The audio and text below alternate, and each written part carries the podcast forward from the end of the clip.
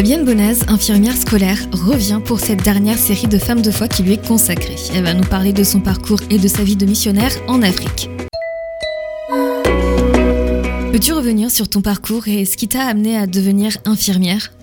M'a amené à devenir infirmière, c'était un rêve euh, depuis que je suis petite. En fait, à l'époque où j'étais pas dans la foi, on va dire, j'avais une douzaine d'années, j'ai lu un livre euh, sur la biographie de euh, Albert Schweitzer, qui était médecin missionnaire au Gabon. En lisant ce livre, je me suis dit, ben, un jour, je serai infirmière en Afrique. Et puis voilà, les années ont passé. j'ai commencé mes études d'infirmière, donc toujours pas à cause de Dieu en fait. Hein, c'était vraiment l'aspect humanitaire. J'ai commencé les études d'infirmière, puis ma vie euh, m'a conduite, voilà, elle était assez chaotique. J'ai abandonné les études. Et puis une fois que je suis revenue, une fois que j'ai mis au centre de ma vie, j'ai repris mes études avec l'idée d'être missionnaire euh, un jour en Afrique. Donc au final, tu as fait des études pour être missionnaire Au départ, non. Et après, oui. C'était avec la vision, je voulais être missionnaire comme infirmière aussi, voilà. Mettre mes capacités euh, dans l'œuvre missionnaire. Pourquoi infirmière scolaire particulièrement et pourquoi les enfants? Alors oui, du coup, euh, on, a, on était 18 ans en Afrique. J'ai fait surtout des projets sur le plan infirmier. C'était plutôt de l'éducation à la santé. On a monté une pharmacie communautaire, etc. Et puis quand euh, la question de revenir en France s'est posée, parce qu'en fait, je n'avais jamais travaillé comme infirmière en milieu hospitalier. Je me sentais complètement incompétente sur le plan technique. Donc, euh, depuis le Tchad où j'étais, l'idée m'est venue de, quand on serait en France, de pouvoir être infirmière scolaire. Moi, j'aime énormément le contact. J'aurais pu être aussi assistante sociale en tant qu'infirmière. Euh, j'ai toujours aimé la jeunesse et les enfants. D'ailleurs, j'en ai six. Hein. Donc, depuis l'Afrique, euh, ben, j'ai préparé le concours d'infirmière scolaire. Quand on est rentré en France en 2004, je l'ai passé, je l'ai réussi. Puis voilà, depuis 16 ans, je suis dans l'éducation nationale. Ta famille et toi avez vécu 18 euh, ans en Afrique, notamment euh, une grande partie au Tchad. Est-ce que tu peux nous raconter cette expérience, ce que tu en retiens et comment Dieu a agi euh, pour vous dans ce chapitre de votre vie? Oui, donc c'est un long chapitre. Donc on a été en Centrafrique, au Congo-Brazzaville et puis au Tchad, ces trois pays d'Afrique centrale. Moi, je les ai vécus beaucoup en tant que mère de famille, en fait. Hein. On est parti, euh, nous avions deux enfants qui étaient jeunes, deux ans et six mois. Donc c'est vrai que c'était un gros pas de, un gros pas de foi de partir avec des jeunes enfants, surtout qu'on allait être en brousse. On savait pas du tout où on allait atterrir, ni les conditions de vie qu'on allait avoir. Euh, alors il y a une chose qui m'a beaucoup aidée, c'est que moi j'allaitais, donc on a le problème du lait était réglé. Mais c'est vrai que j'ai beaucoup vécu cette réalité africaine avec mon regard de mère de famille. D'abord pour mes propres enfants, on a vraiment eu l'occasion de vivre ben, la confiance en Dieu hein, au quotidien. On était très mal lotis sur le plan médical ça a aidé bien que je sois infirmière, mhm, mais je pense que ça a aidé surtout bien que Dieu était présent là avec nous et nous a vraiment sorti de beaucoup d'affaires. C'est aussi le fait, comme j'étais à la maison, j'ai pu exercer l'hospitalité. Les maisons ont été ouvertes et je crois que ça c'est un vrai grand ministère. Moi, j'étais en fait mère au foyer. Je travaillais depuis ma maison tout le temps. S'il y a des mamans au foyer qui écoutent, je crois qu'on peut vraiment faire des choses extraordinaires depuis notre foyer ça peut être vraiment un lieu d'accueil, un lieu de bénédiction pour tous ceux qui viennent chez nous. Donc j'ai beaucoup vécu euh, là-bas. Et puis bon, ça a été des gros défis aussi au niveau du travail. J'ai fait du travail spirituel. Donc je vous ai parlé de cette pharmacie communautaire qui était un projet d'église en fait. Quatre églises de la ville où nous étions euh, qui sont entrées dans ce projet-là pour bénir toute une ville. Mm-hmm. J'ai fait de la formation euh, pour les moniteurs d'école du dimanche. J'ai créé des écoles du dimanche. Donc en même temps que les églises s'ouvraient, les écoles du dimanche étant l'enseignement euh, biblique aux enfants dans les mhm. églises. Donner des exemples, je ne sais pas, des témoignages, euh, qu'est-ce que je peux dire euh, Quand je suis partie, j'avais fait cette prière à Dieu en disant, pour moi, donc on partait avec deux enfants, j'en ai trois autres qui sont nés en Afrique. On a vécu dans des circonstances euh, assez simples hein, de, de, vie et euh, on n'était pas dans une tour d'ivoire en fait.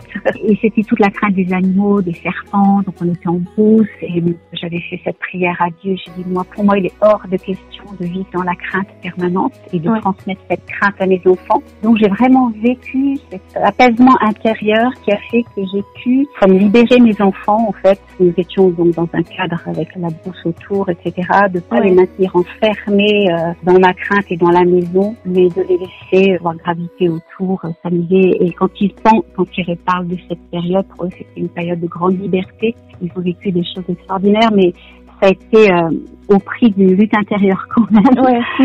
euh, pour ne pas, pour pas les tenir enfermés à la maison en fait. Et quand vous êtes parti, ça a été un choc culturel? Alors c'était complètement différent, mais alors en général il y a un choc culturel, j'avoue, mm. euh, et je ne pense pas que ma mémoire me trahit, mais je n'ai aucun souvenir d'avoir vécu un choc culturel. Je me suis sentie tout de suite chez moi. Je me suis sentie vraiment à l'aise. Et puis euh, les gens auprès desquels nous étions, euh, c'était vraiment une population chaleureuse. Donc euh, moi j'ai pas vécu, mais c'est vrai que c'est une réalité pour beaucoup. Bon, déjà nous avant de partir, on avait opté pour un mode de vie simple. On était on va dire pas très matérialiste, ce qui aide quand, euh, quand, on doit aller euh, vivre euh, entre autres choses. Mm. On avait déjà appris, on ne devient pas missionnaire parce qu'on est sur place, je veux dire c'est un état d'esprit. Quand on veut servir Dieu, quoi, c'est aussi de faire confiance en Dieu sur le plan financier, sur le plan mm. de la santé.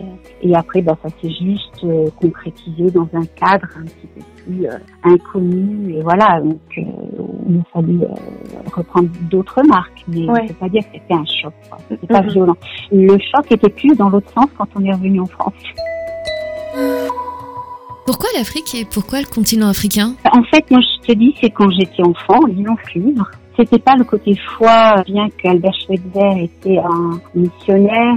Ce livre était un livre euh, pas chrétien, quoi. un livre avec un message chrétien. Hein. Mhm.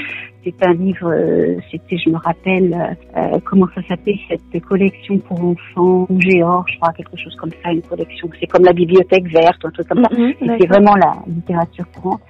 Et eh ben, ça a été euh, comme une révélation, j'en sais rien. Ça m'a vraiment fait Et après, donc, une fois que je suis venue à Dieu, j'avais arrêté mes études d'infirmière et puis je m'étais dit, ça avait plus d'importance pour moi parce qu'en fait, pour moi, ce qui comptait, c'était pas de, de faire des choses extraordinaires, c'était vraiment de faire à Dieu et que je parte ou que je reste. J'avais pas l'impression que j'allais plus m'épanouir ou euh, me réaliser en partant. Et puis en fait, euh, il y a un missionnaire qui était passé une fois dans notre église et puis qui a lancé un appel aux jeunes de l'église. Donc j'étais à l'époque, j'avais 21-22 ans.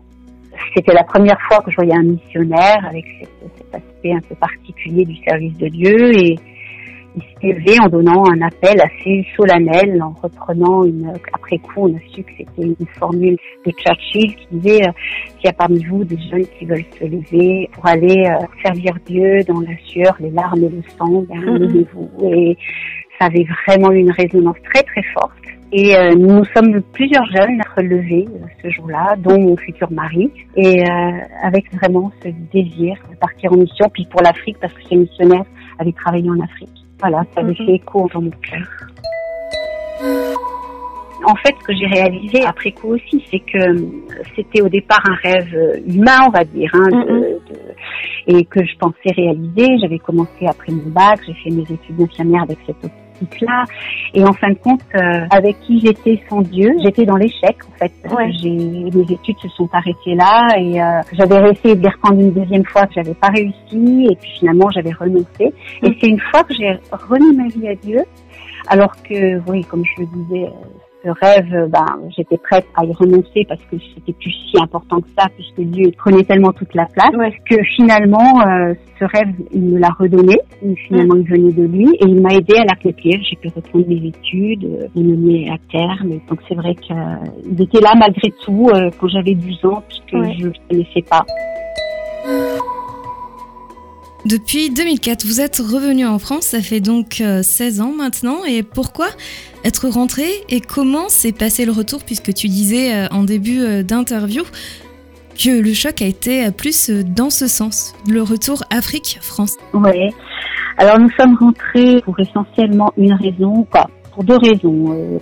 on avait le sentiment avec Pascal, mon mari, qu'on arrivait comme à, un bout de saison, à mhm. quelque chose qui devait changer.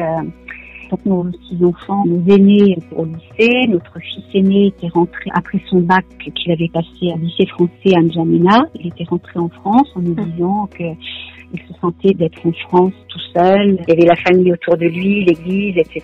Donc on l'avait pas non plus abandonné seul dans une grande ville. Mm. Les circonstances étaient là. Mais notre deuxième fille, euh, qui devait passer son bac, euh, on lui a posé la question également. Qu'est-ce que tu souhaites euh, Est-ce que tu penses que tu peux rester en France études où euh, elle nous a dit qu'elle ne sentait pas de rentrer sans sa famille. Et là, pour nous, ça a été un élément décisif parce mhm. qu'on a vu beaucoup d'enfants de missionnaires ou même de diplomates ou voilà qui ont vécu toute leur enfance dans un pays autre que le pays d'origine de leurs parents, avoir énormément de mal à se réadapter. Ils se sentent ni français euh, ni africains et d'une situation assez complexe. Donc, on ne voulait pas obliger notre fille à vivre ça sans nous. Donc, on a décidé de rentrer à ce moment-là. Mais ça correspondait aussi à une comme une page qui semblait qui devait se tourner, donc euh, on est rentré à cause de ça. Et on pense que c'est vraiment Dieu qui nous a conduits aussi dans ce temps-là. Nous avons beaucoup préparé ce retour. En fait, mm. on a vraiment anticipé. On est allé faire ce qu'on appelle un débriefing dans un centre spécial pour les missionnaires qui existe en, France. En fait, on a fait une semaine, donc tout de suite à notre retour au mois de juin, avec Pascal, on a fait une semaine tous les deux dans ce centre pour faire le point sur notre vie, sur le temps de transition qu'on allait avoir après, et une semaine avec nos enfants pour euh, travailler sur cette question d'identité parce que c'est un problème qui est récurrent chez ces enfants-là, ce qu'on appelle les enfants de troisième culture. Donc nous avons vraiment, nos six enfants étaient avec nous et on a vraiment vécu des temps très forts avec eux et leur faire réaliser quels étaient les potentiels et les défis des enfants de troisième culture. Et finalement, entamé leur vie en France en disant, bah nous, on est des enfants de troisième culture, on n'est pas vraiment des Français, on n'est pas vraiment des Tchadiens, et on est des enfants de troisième culture et ça leur a donné comme une espèce d'identité et de valeurs, de repères. Et on a été très présents avec eux. Moi, je travaillais qu'à mi-temps, je rentrais tous les midis. Euh, voilà, on a été très présents la première année. On était très, très attentifs à ça. C'est des moments difficiles, mais ça s'est quand même relativement bien passé, on va dire, il n'y a pas eu de c'était Fabienne Bonaz. Dans Femme de foi, elle revenait sur son parcours et son expérience de missionnaire en Afrique. Retrouvez cet épisode en replay sur farfm.com. C'était Wendy Pépin. À bientôt.